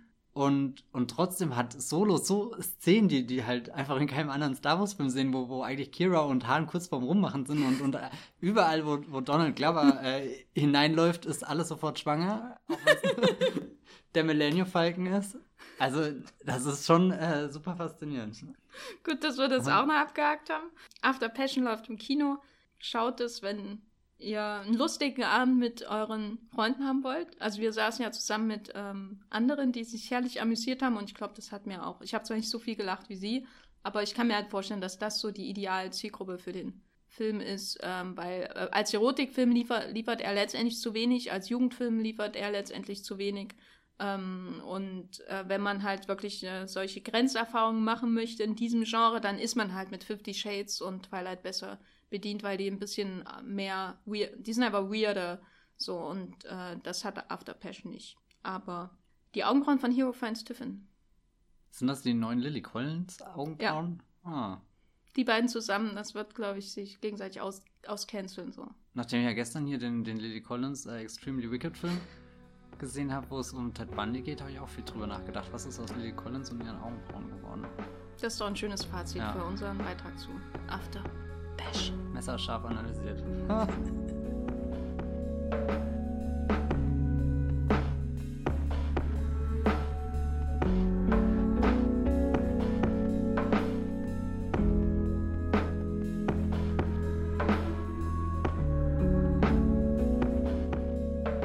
Mit Donald Glover habe ich ja eigentlich die Überleitung zum nächsten Film schon angedeutet, denn dieser Mann läuft nicht einfach nur durch die weit, weit entfernte Galaxis und macht er als Lando, was ihm gefällt, sondern ist er auch noch Musiker, nämlich Childish Gambino und hat hier auf Coachella ein riesengroßes Konzert gegeben und nebenbei einfach mal einen Film gedroppt, den er im letzten Monat heimlich mit äh, seinem Stammregisseur und Rihanna aufgenommen hat in Kuba, weil Donald Glover, glaube ich, einfach noch nicht genug macht. Er hat ja nebenbei noch hier seine FX-Serie, Atlanta, die meiner Meinung nach bisher irgendwie so alles zusammenträgt, was, was seine Person auszeichnet. So, er ist, er ist Schauspieler, er ist Musiker, er ist interessiert an, an Bildern, an Geschichten über, keine Ahnung, die Gesellschaft, aber auch eher an zu merkwürdigen Vorkommnissen, die passieren, aber dann doch irgendwo Eindruck hinterlassen und uns als Menschen verändern. Also ich schätze Donald Glover sehr als Künstler und bin wahnsinnig beeindruckt, dass, dass er da nicht aufhört zu, zu, zu schaffen. Er ist ein bisschen das, was irgendwie vielleicht vor zehn Jahren äh, James Franco für mich war, als ich äh, damals ein sehr schönes Porträt über ihn gelesen habe, wo es um äh, Spider-Man 3 ging und Franco als derjenige beschrieben wurde, der die ganze Zeit ähm, zwischen den Drehpausen äh, mit Reklamheften am, am Set rum saß und weitergelesen hat, neue Ideen entwickelt hat oder keine Ahnung was. Also so ungefähr von dem Bild äh, hat er, und James Franco hat sich ja auch als derjenige bewiesen, der dann im Jahr fünf Filme rausbringt, irgendwie auf acht verschiedenen Festivals läuft, aber dann halt auch als jemand, der einfach nur noch arbeitet und da ist kein roter Faden mehr erkennbar, da ist, äh, ich weiß nicht, nur noch, noch Output und ich weiß gar nicht, was er, was er sucht, was er beweisen will, was er erreichen will. Irgendwie habe ich da bei Franco ein bisschen, ja, will nicht sagen, das Interesse verloren. Gut, und dann kam eh noch der ganze Fall mit den äh, Vorwürfen dazu. Äh, zurück zu Donald Glover. Bei dem äh, bin ich zum Glück nie an diesen Punkt bisher gekommen, sondern egal, was er raushaut, ich bin fasziniert. Und jetzt eben auch dieser Guava Island, den ihr auf Amazon schauen könnt. Da war er für 18 Stunden für alle Menschen auf der Welt kostenlos zur Verfügung und jetzt nur noch für äh, Prime-Abonnenten und natürlich alle, die hier bei Coachella waren und äh, überrascht wurden von diesem 55-minütigen Film. Also es ist keine, keine, keine ganze Spielfilmlänge, sondern gleich dann eher hier eine Game of Thrones Episode. Fühlt sich aber deutlich entspannender an als eine Game of Thrones Episode. Der Regisseur ist Hiro Murai, mit dem, das ist auch der Showrunner von Atlanta und der ist auch äh, bekannt für sämtliche Musikvideos von äh, Donald Glovers äh, Musiker Alter Ego Childish Gambino.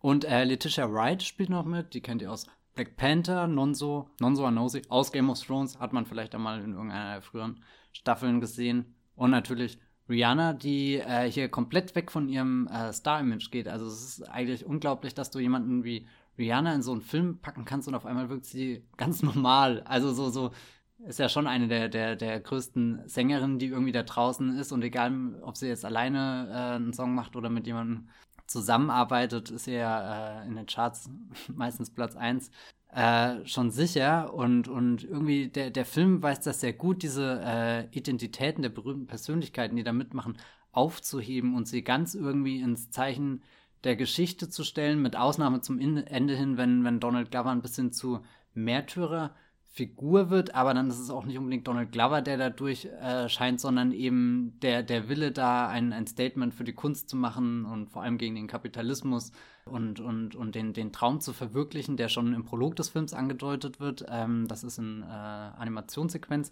gehalten, die mich äh, nicht unbedingt vom, vom Animationsstil, sondern eher von der Art und Weise, wie sie erzählt ist, an so eine Mischung aus Coco und äh, Moana von äh, Disney und Pixar erinnert hat. Und äh, uns wird diese Guava Island äh, vorgestellt, die sich irgendwo in der Karibik befindet, eine fiktive Insel ist und eigentlich dem, dem Paradies gleich. Das ist da wunderschön. Und dann sind da viele äh, grüne Hügel und Menschen, die sich freuen und natürlich auch blaue Seide. Und diese blaue Seide ist das, was äh, so, so ein bisschen äh, wie, wie das Gold ist, was das, was das Böse der Menschen zum äh, Vorschein bringt, dass sie anfangen, das zu industrialisieren und, und eben in dieser animierten Anfangssequenz schießen aus dem schönen grünen, äh, fruchtigen Boden äh, schwarze Fabriken hervor, die alles mit ihrem, äh, mit ihrem, mit, dem Rauch, der aus dem Schornstein kommt, ins Unglück äh, stürzen, die Welt verpesten und irgendwie dieses Paradies, wo, wo ja eigentlich nur Ruhe existiert und, und die Menschen einfach nur glücklich sein wollen und leben und, und natürlich auch ganz der Musik verschrieben sind. Und äh, ja, das ist dann halt nicht mehr so. Und das, äh, dieser Prolog ist äh, die gute Nachtgeschichte, die äh, Rihanna ihrer Filmtochter erzählt. Und natürlich ist sie da auch nicht so glücklich drüber, dass das eben die übertragene Ge Geschichte von, von mehreren Generationen äh, ihrer Familie ist, dass sie das so weitertragen muss, dass sie eigentlich an diesem Ort sind, wo Unbeschwertheit herrschen könnte. Aber trotzdem gibt es dann den bösen Red Cargo, der das Ganze unterdrückt und der, der eben äh, in, in dem Handel mit blauer Seide dann hier sich sein Mega-Business aufgebaut hat. Alle Frauen sitzen dann in äh, Nähereien und, und verbringen dann den ganzen Tag während äh, Donald Glovers Figur sich als äh, Musiker einen Namen gemacht hat und im Radio zu hören ist, wo er eher weniger systemkritische äh, Songs äh, spielt wie äh, Red Cargo is the best Cargo. Tief in seinem Innern hat er auch irgendwie diesen Traum, äh, wieder diese Schwerelosigkeit herzustellen, die mal auf der Insel existiert hat. Und das ist auch irgendwie das, was, was er am Anfang so äh, hier, also Rihanna ist äh, Donald Glovers äh, Freundin in einem Film spielt sie. Ähm, und äh, sie sagt am Anfang zu ihm, äh, deine Songs sind gut und kannst ja eigentlich auch singen, hast da Talent, aber du hast noch keinen Song geschrieben, der so schön ist wie ich. Und, und äh, das ist so ein bisschen sein Ziel, dorthin zu kommen. Und, und wenn er diesen, diesen ultimativen Song irgendwie schreibt, dann wird auch ein bisschen wieder von diesem, jetzt wollte ich schon sagen, Frieden, also das Herstellen, nicht direkt Krieg, aber wieder von diese, diesem Paradies, dann kann dieses Paradies dann nochmal existieren auf Guava Island. Er plant ein Musikfestival, was der Höhepunkt des Films ist, worauf alles hinausläuft. Und das finde ich eigentlich sehr interessant in dem Kontext, wie, wie der Film einmal erschienen ist. Also so, dass er bei Coachella erscheint, also mit das größte, angesagteste Musikfestival, wo, wo alle Stars hingehen und wo ja echt so, so ein Kult drum herrscht. Und dann auch rückblickend, dass wir jetzt zuletzt zwei Dokumentationen hatten, einmal bei Hulu und einmal bei Netflix, die sich mit dem Fire Festival beschäftigt hatten, was ja so mit die größte Phase irgendwie ist, was in den letzten Jahren an Festivals gab, was auch als Mega-Event vorgestellt wurde mit äh, Models, die da auf Instagram Werbung gemacht haben. Und dann kamen die Leute an und haben nur äh, irgendwie Plastikzelte und ekliges Essen bekommen und es war total schlecht organisiert, musste abgebrochen werden, 10.000 Klagen und also eine pure Katastrophe, wo die Menschen vor Ort ja immer noch darunter äh, leiden, weil äh, Dinge nicht bezahlt wurden oder irgendwie so auf der einen Seite Coachella, diese, dieses Traumfestival und, und dann eben Feier, die, die absolute Katastrophe, wie das ausgenutzt werden kann, um möglichst viel Profit rauszuschlagen von Menschen, die einfach nur eine Vision haben und nicht aufhören können, von dieser Vision zu erzählen, obwohl sie an der richtig tollen Umsetzung dieser Vision ungefähr so interessiert sind wie weiß nicht wer. In, in Guava Island wird dieses Festival dann trotzdem ein bisschen zum Hoffnungsträger und auch ein bisschen zum Zeichen der Rebellion und, und wie, wie kann man sich gegen, gegen den Kapitalismus, der diese Insel da in, in das dunkle Zeitalter gestürzt hat, widersetzen? Und als der, äh, äh, der Red Cargo dann davon äh, Wind bekommt, dass äh, Donald Glover das umsetzen möchte, äh, droht er ihm auch durch die Blume und dann ziemlich direkt, indem er seine Gitarre zerstört. Also irgendwie dem Künstler äh, wird das Einzige genommen, was er hat. Und das ist eh interessant, weil der Film, äh, also so, so, ich will nicht sagen, die Menschen haben da nichts, aber er ist halt sehr einfach. So, so, so äh, gedreht ist er ja in Kuba und taucht da so direkt in die Straßen ein und eigentlich läuft da jeder nur mit, mit seinen, seinen Shorts rum und, und genießt äh, das, das warme Wetter und, und die Gitarre ist dann schon wirklich so ein, so ein Statussymbol, auch irgendwie irgendwas, was Donald Glover das ermöglicht, dass er eben hier seine Musik, seine Lieder schreiben kann, im Radio aufdrehen kann. Das ist Teil seiner Identität und die wird dann eben von dem Bösewicht äh, da wirklich zerschmettert und dann ist auch äh, äh eine Drohung äh, Richtung Freundin und so weiter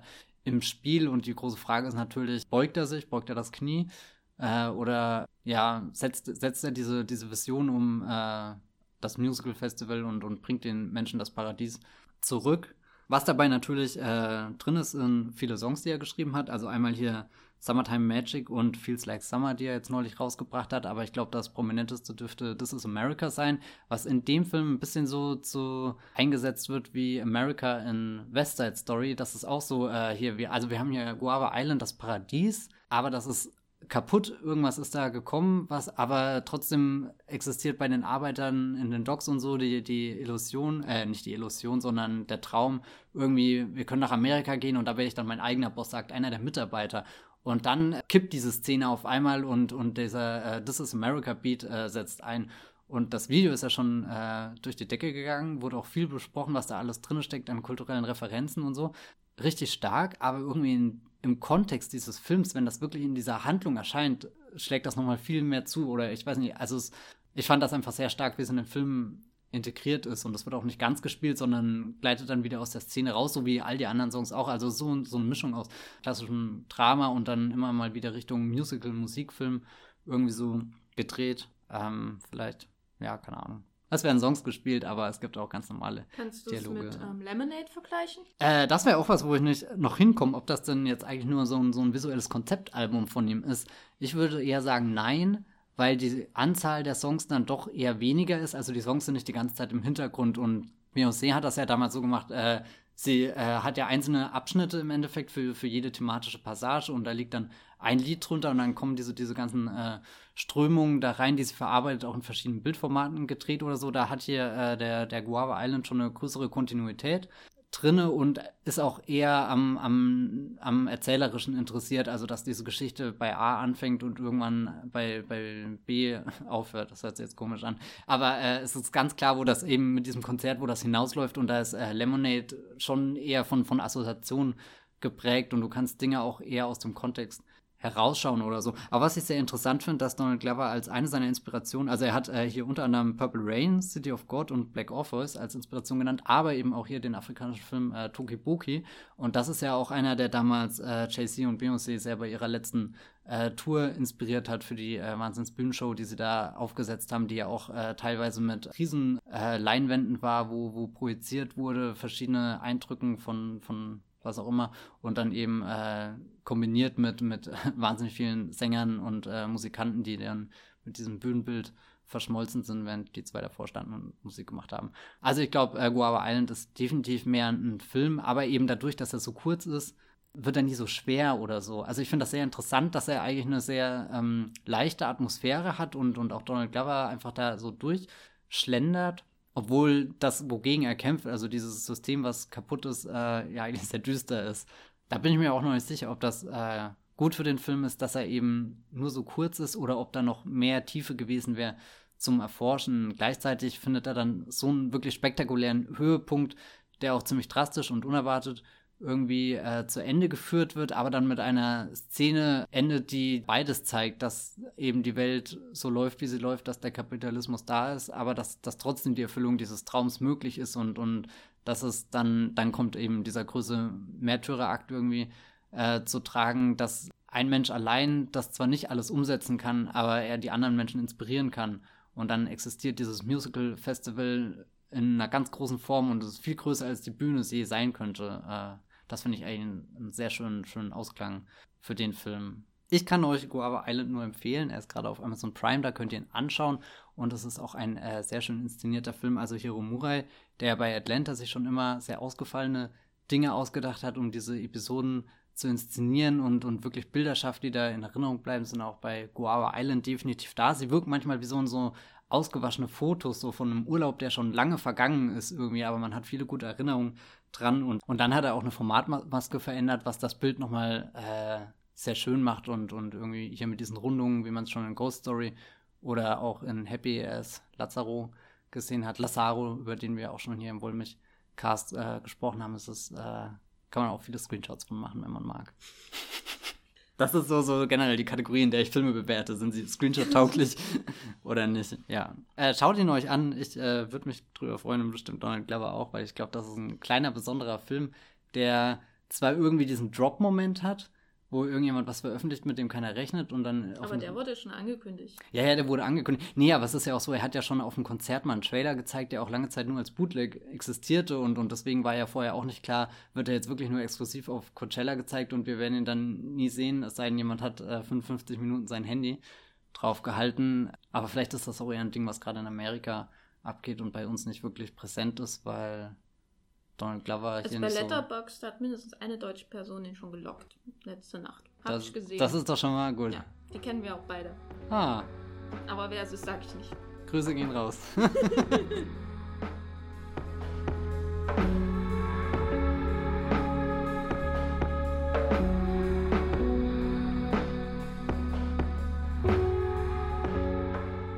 Wir haben ja heute schon über krankhafte Beziehungen geredet und da dachte ich mir, da suche ich mir doch mal was aus ähm, aus äh, der Vergangenheit, was da hervorragend dazu passt. Äh, und zwar Gaslight von George Cukor, der in Deutschland das Haus der Lady Alquist heißt. Ist ja natürlich nicht von ungefähr, dass ich mir das aussuche, weil das ist wahrscheinlich der heute berühmteste Film, den äh, Charles Boyer äh, gemacht hat, über den ich hier ja schon des Öfteren geredet habe. Und äh, wenn man jetzt gesagt hätte 1950, was der berühmteste Film von Charles Boyer, da hätte man wahrscheinlich gesagt Algiers, der Film, mit dem er quasi seinen amerikanischen großen Durchbruch gefeiert hat, als Pepe Le Moco in dem Remake. Und äh, heute ist es so, dass Gaslight wahrscheinlich ein viel größeres Standing hat, einfach weil der Begriff eine ganz andere Bedeutung so in der gerade amerikanischen Popkultur und äh, Politik hat. Dazu werde ich dann auf jeden Fall auch noch was sagen. Ähm, für mich ist Gaslight im Prinzip der erste Film mit Charles Boyer, den ich gesehen habe, nur wusste ich das nicht. Ähm, und zwar habe ich damals, als er irgendwie beim BR oder so lief, ähm, habe ich alles äh, aufgenommen auf VHS, was mit ähm, Ingrid Bergmann und oder Joseph Cotton im Fernsehen lief, weil ich ja natürlich auch hier äh, im Schatten des Zweifels gesehen habe und Casablanca und dann habe ich halt Ähm, das war für mich so Klassiker gucken, ne? die, die nach den Schauspielern auch gehen, äh, wenn es nicht gerade Hitchcock war. Und habe ich mir alle Ingrid Bergmann-Filme angeschaut. Und ich weiß noch, wie ich Gaslight damals gesehen habe, weil der so einen großen Ruf äh, auch schon hatte. Und den fand ich spannend. Ja. und dann habe ich aber, ich habe nie drauf geachtet, wie der an, wie heißt eigentlich der Bösewicht in diesem Film? Äh, genau. Ähm, und im Zuge meiner Charles Boyer Retro, die ich ja seit ungefähr einem Jahr mache, ähm, habe ich mir dann Gaslight ähm, schon mehrmals nochmal angeschaut. Und der hat mich dann irgendwie auch wieder ähm, darauf gebracht, was ich eigentlich an Charles Boyer als Schauspieler mag und was in Gaslight seltsamerweise überhaupt nicht auftaucht, äh, nämlich grundsätzlich, um das mal hier, nachdem ich bestimmt schon über sieben Filme von ihm geredet habe, äh, um mir mal kurz zu skizzieren, was ich an ihm mag, ist, dass er ähm, eine sehr, äh, sehr große Wärme ausstrahlt äh, und eine gewisse Verletzlichkeit, die man zum Beispiel bei den Leading Men in den 30er Jahren in den USA nicht so findet. Das hat sicherlich mit, auch mit seiner Schaus seinem Schauspielhintergrund zu tun, also er eben auch eine, aus einer anderen Theatertradition auch kommt.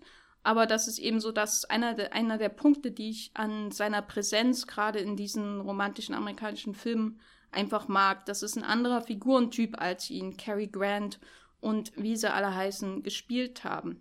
Nun hat er aber Gaslight gemacht von 1944, der so das komplette Gegenteil von dem ist, äh, was ich an ihm mag. Ähm, und dafür ist er heute wahrscheinlich am berühmtesten. Ähm, Gaslight ist eine Liebesgeschichte, die letztendlich auch auf äh, Charles Boyers Image rekurriert, nämlich spielt er da wieder so einen kontinentalen Lover, der äh, eine Frau innerhalb von zwei Wochen um seinen äh, Finger wickelt. Damit beginnt ja der Film. Es gibt eine, äh, erst eine Art Flashback, äh, wo man sieht, dass Ingrid Bergmann als ähm, äh, junges Mädchen, die sie auch selber spielt, ähm, äh, quasi Zeugin des Mordes an ihrer Tante geworden ist, einer großen Sängerin ähm, in London. Und dann wird sie weggekarrt. Und dann gibt es den Zeitsprung nach Italien, wo sie eine Gesangsübung hat, eine, eine Gesangsstunde.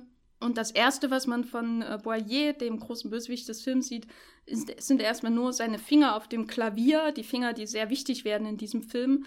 Äh, und dann hört man die äh, Bergmann ganz schrecklich krakeelen, äh, weil sie mit den Gedanken woanders ist, was dann auch der Gesangslehrer sagt. Und dann gibt es so einen White Shot, äh, den ich äh, sehr aussagekräftig für den ganzen Film und seinen Umgang mit Vordergrund und Hintergrund finde, wo man ähm, quasi Boyer so ganz links am äh, äh, Klavier sitzen sieht. Und äh, wenn man nicht weiß, dass er ein großer Star ist, dann fällt er einem erstmal gar nicht so richtig auf, dass das quasi die zweitwichtigste Figur in dem ganzen Film ist, weil alles sich um die Bergmann und ihren Gesangslehrer dreht und er entschuldigt sich dann und geht raus und man nimmt das alles gar nicht so richtig für voll, dass er überhaupt da war. Die Zuschauer in den 40ern haben das wahrscheinlich ein bisschen anders gesehen, da war er sehr berühmt.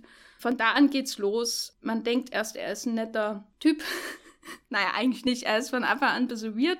Ähm, aber vor allem ist am Anfang diese, diese, diese ähm, Passion, die irgendwann das After quasi erlebt, nämlich er will sie natürlich sofort heiraten äh, und äh, sie reisen dann irgendwie zum an See und äh, er ist dann auch schon dort und sie haben dann ihre Hochzeitsnacht und alles ist hyperromantisch und natürlich stimmt da irgendwas nicht. Und sobald sie nach London kommen, wird es dann klar, weil dann beginnt dieser Begriff Gaslight, was wir heute, worunter wir uns heute auch was Konkretes vorstellen können, sozusagen ähm, ähm, Züge anzunehmen, nämlich er, und das, daraus macht der Film eigentlich keinen Hehl, auch wenn man lange Zeit nicht sieht, wie genau er das macht, ähm, äh, hat vor, sie dezidiert äh, in den Wahnsinn zu treiben. Und das nicht einfach nur sie in den Wahnsinn zu treiben, sondern er ähm, ist sehr genau darin, ihr weiß zu machen, dass sie geisteskrank ist, indem er ihr irgendwelche Broschen gibt und dann so sagt, ja, du bist ja doch sehr vergesslich und so und jetzt pass mal ganz genau auf die auf. Und natürlich verschwindet dann beim Besuch im Tower von London äh, irgendwann diese Brosche und er ähm, sieht sich natürlich daran bestätigt und sie beginnt dann so nachzudenken, ja, bin ich wirklich vergesslich und so. Und das wird dann immer schlimmer und schlimmer und schlimmer und das alles in diesem Haus. Sie kommt eigentlich so gut wie nie unter den freien Himmel. Es ist immer dieses stickige viktorianische Haus, in dem sie da ähm, sind. Und er macht immer nachts irgendwelche seltsamen Sachen auf dem Dachboden und dann äh, wird immer das Gaslicht gedimmt jedes Mal, wenn es woanders angeht.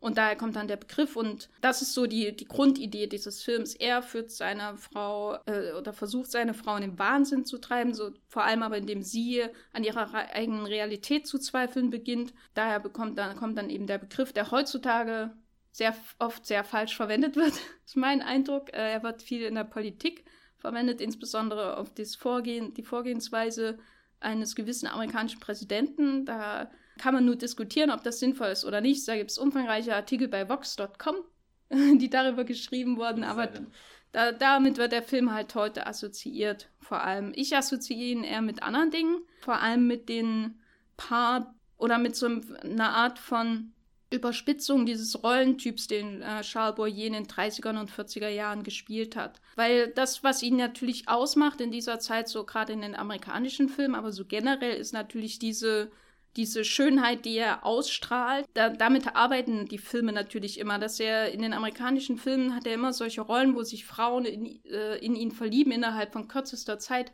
als würde er in ihrem Wohnhaus auftauchen und Wuthering Heights lesen. Ne? Und äh, die, er hat halt so ein paar Filme gedreht, wo, das, wo diese Idee fortgeführt wird. Äh, und äh, diese Idee, man verliebt sich und seine erotische Ausstrahlung ist so stark, dass man sich dem nicht entziehen kann. Aber wenn man das weiterdenkt, wo könnte das alles hinführen? Ne? Da gibt es eben Lilian von äh, Fritz Lange, über den ich schon geredet habe, wo er gewalttätig ist und seine Frau misshandelt, aber eben auch äh, sie einfach nicht loskommt, weil er eben Lilian ist und äh, aussieht wie Charbonnier. Was willst du auch machen? Und dann gibt es äh, Le, bon Le Bonheur, über den ich auch schon geredet habe, wo er eine Frau anschießt, die sich automatisch in ihn verliebt. Äh, und Meierling mit Danielle Darieux, ähm, wo er eine, eine junge Frau äh, quasi in den gemeinsamen Selbstmord treibt. Und dann gibt es eben Gaslight, der das dann ad absurdum führt, weil man dann halt wirklich methodisch sieht, wie er sie in den Wahnsinn treibt und gleichzeitig man aber auch irgendwie versteht, warum sie mit ihm, äh, warum sie von ihm so angezogen wird, weil er so eine soghafte Präsenz hat. So muss man das ungefähr einordnen. Also es arbeitet, der Film arbeitet aktiv mit seinem Image als Continental Lover und führt es äh, weiter so als zum Bösewicht und entwickelt so eine ähm, sadistische, manchmal auch sadomasochistische, aber hauptsächlich sadistische Beziehung zwischen den beiden, wo er sie quält und sie einfach nicht von ihm loskommt. Und daraus entwickelt der halt schon eine, eine sehr, sehr starke so Thriller-Energie Und das, das ist auch alles viel den Schauspielern natürlich zu verdanken, aber vor allem George Cukor ähm, und seinem äh, Kameramann äh, Joseph Ruttenberg, äh, weil der Film ist einfach ähm, exquisit. Ich weiß gar nicht, wie man den anderen, anders bezeichnen soll als exquisit. Also äh, After Passion stinkt da neben, neben dem Film von dem Regisseur von The Philadelphia Story und äh, A Star is Born mit äh, Judy Garland, ja, ist auch nicht schwer da abzustinken. Aber Gaslight ist einfach ein wahnsinnig toll aussehender Film. So prinzipiell dieses Art, die Art, wie das Haus so selbst zu einem Charakter wird, wie das ausgestattet ist, ähm, die vielen Gemälde an der Wand, ähm, die, die Schnörkel, die, äh, dass das alles ja eigentlich hübsch aussieht, aber dann eben auch für sie irgendwie zu so einem Gefängnis wird, zu einer privaten Irrenanstalt, in der sie sich äh, wiederfindet. Was mir besonders gefallen hat, auch bei mehrmaligen Sehen, ist halt, wie ähm, der Film quasi ihn einführt, also den Bösewicht mit den Händen, die sich so irgendwie auf dem Klavier wiederfinden. Und seine Hände sind ja immer so enorm wichtig. Sie greifen so immer ins Bild hinein, bis er dann irgendwann das Bild so an sich reißt und immer in ihrem Hintergrund ist oder, oder immer so das Bild von ihr irgendwie wegnimmt. Und äh, er ist, es wirkt immer so, als wäre er immer ein Schatten von ihr, weil er sie ja so kontrolliert und auch so manipuliert. Und äh, das läuft letztendlich da hinaus, äh, darauf hinaus, dass sie natürlich dann irgendwie loskommt. Ähm, und die Kameraarbeit ist toll.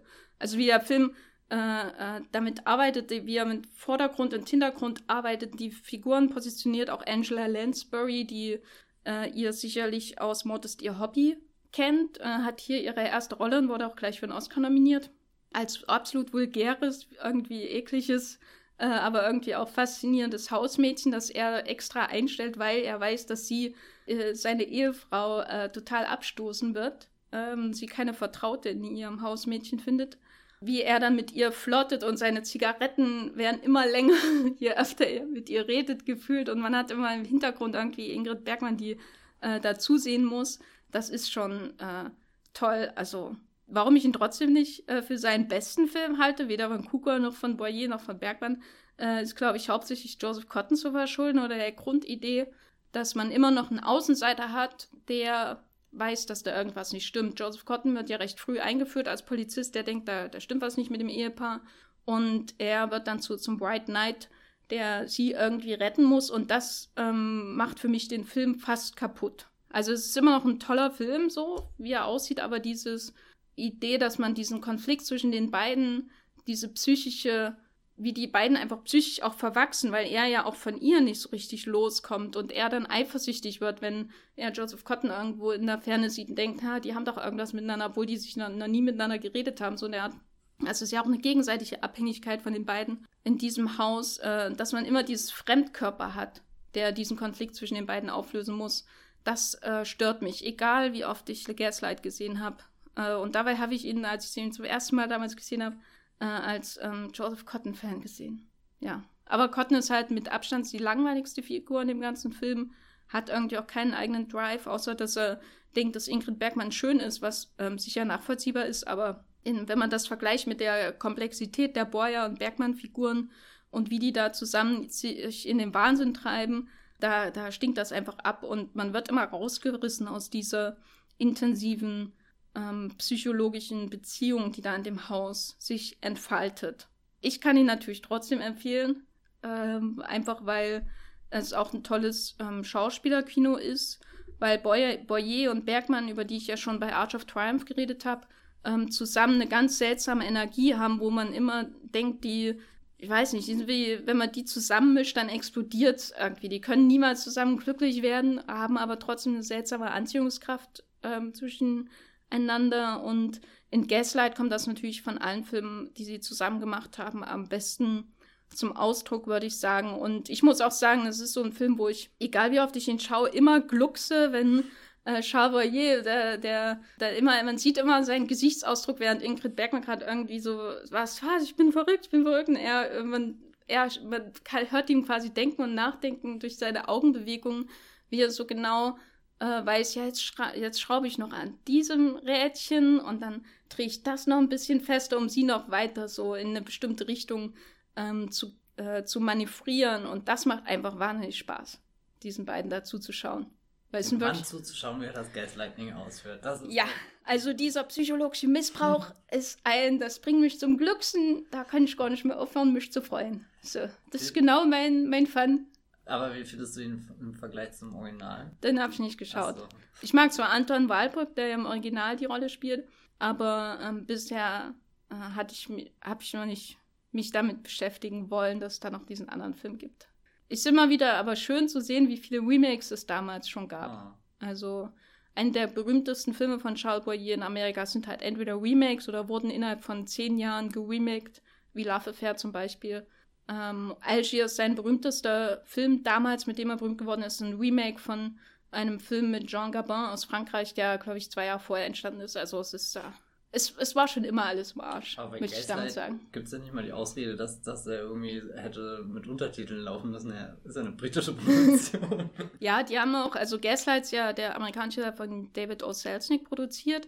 Ähm, und äh, der hat dann auch, dass so eine große Geschichte, so eine große dunkle Geschichte der amerikanischen Studiogeschichte ist, dass sie halt versucht haben, und das war damals halt äh, übliche Praxis, alle Kopien des Originals zu zerstören.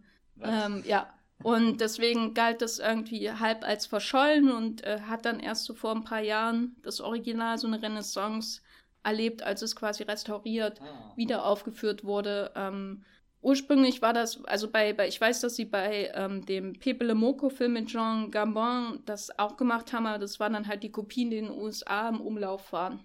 Ähm, aber bei Gaslight, da hieß es halt, dass sie beinahe den ganzen Film vernichtet hätten, nur damit dann das Remake noch, noch verfügbar ist. Ne? Ist das nicht das ultimative Gaslighting auf der anderen Ebene dann, dass der Regisseur dann, hey, ich habe doch den Film gedreht. Nee, es gibt nee, keine Kopie. Du, es gibt kein Original das, das dieses Films. Genau, ja. das hast du dir noch eingebildet, Anton. Eine neue Idee, die der Selznick da hatte. genau, ja. Das war schon einer. äh, ja, Gaslight ist relativ leicht zu haben, gibt trotzdem keine schöne Edition in Deutschland, das verstehe ich auch nicht, so ein berühmter Film.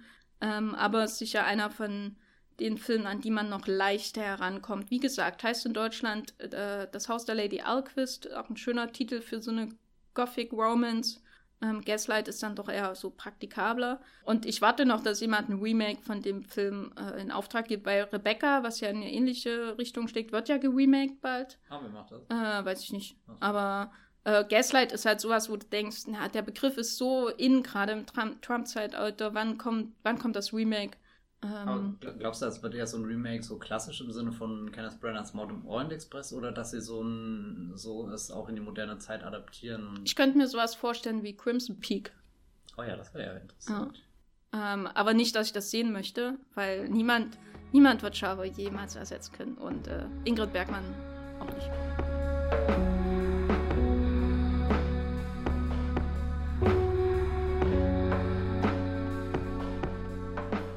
Ja, wir haben heute über wahnsinnig, wahnsinnig kranke Liebesbeziehungen geredet und über After Passion, äh, den neuen Fifty Shades of Grey im Kino, der doch nicht so richtig rankommt.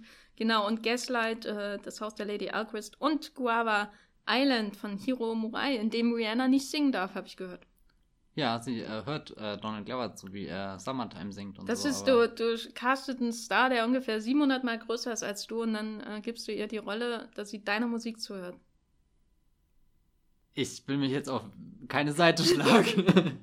als jemand, der beide mag, war ich einfach nur froh, dass sie da beide ein bisschen hier in der Hängematte liegen. Ja, wenn ihr Vorschläge habt, die ihr dem Wollmilchgas schicken könnt, wenn ihr wollt, dass wir nie wieder über Charbonnier-Filme reden, dann ja, lasst es stecken, aber ihr könnt es natürlich trotzdem schicken an unseren Twitter-Kanäle zum Beispiel und als äh, als E-Mail an feedback at.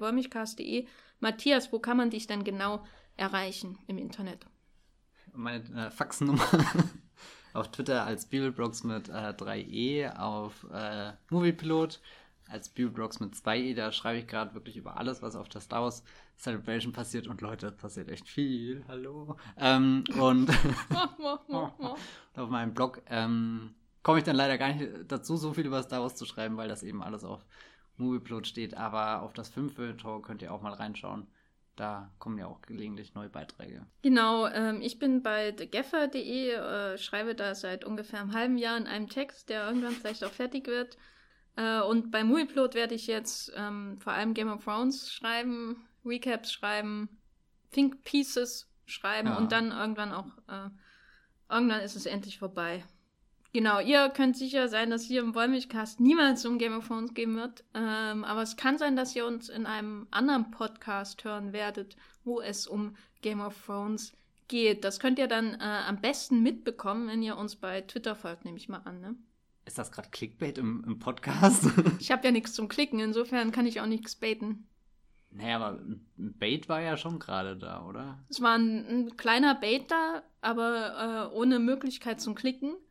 Und äh, ich bin auch vorsichtig, weil wer weiß, vielleicht brennt ja mein Haus ab und dann bin ich ja nicht dabei. Ne? Kann, ah. Also deswegen bin ich so vage wie möglich, äh, damit ich dann immerhin hinterher noch sagen kann, was, ich habe euch doch nichts Konkretes versprochen. Carsten zieht sich jeder konkreten Ansage. Genau, das ist. Äh, wer weiß, ob es eine neue Folge geben wird. Wollmilchcast habt ihr euch doch nur eingebildet, dass, dass, der existiert. Also wirklich. So, ähm, wir hören uns beim nächsten Mal. Tschüss. Ciao.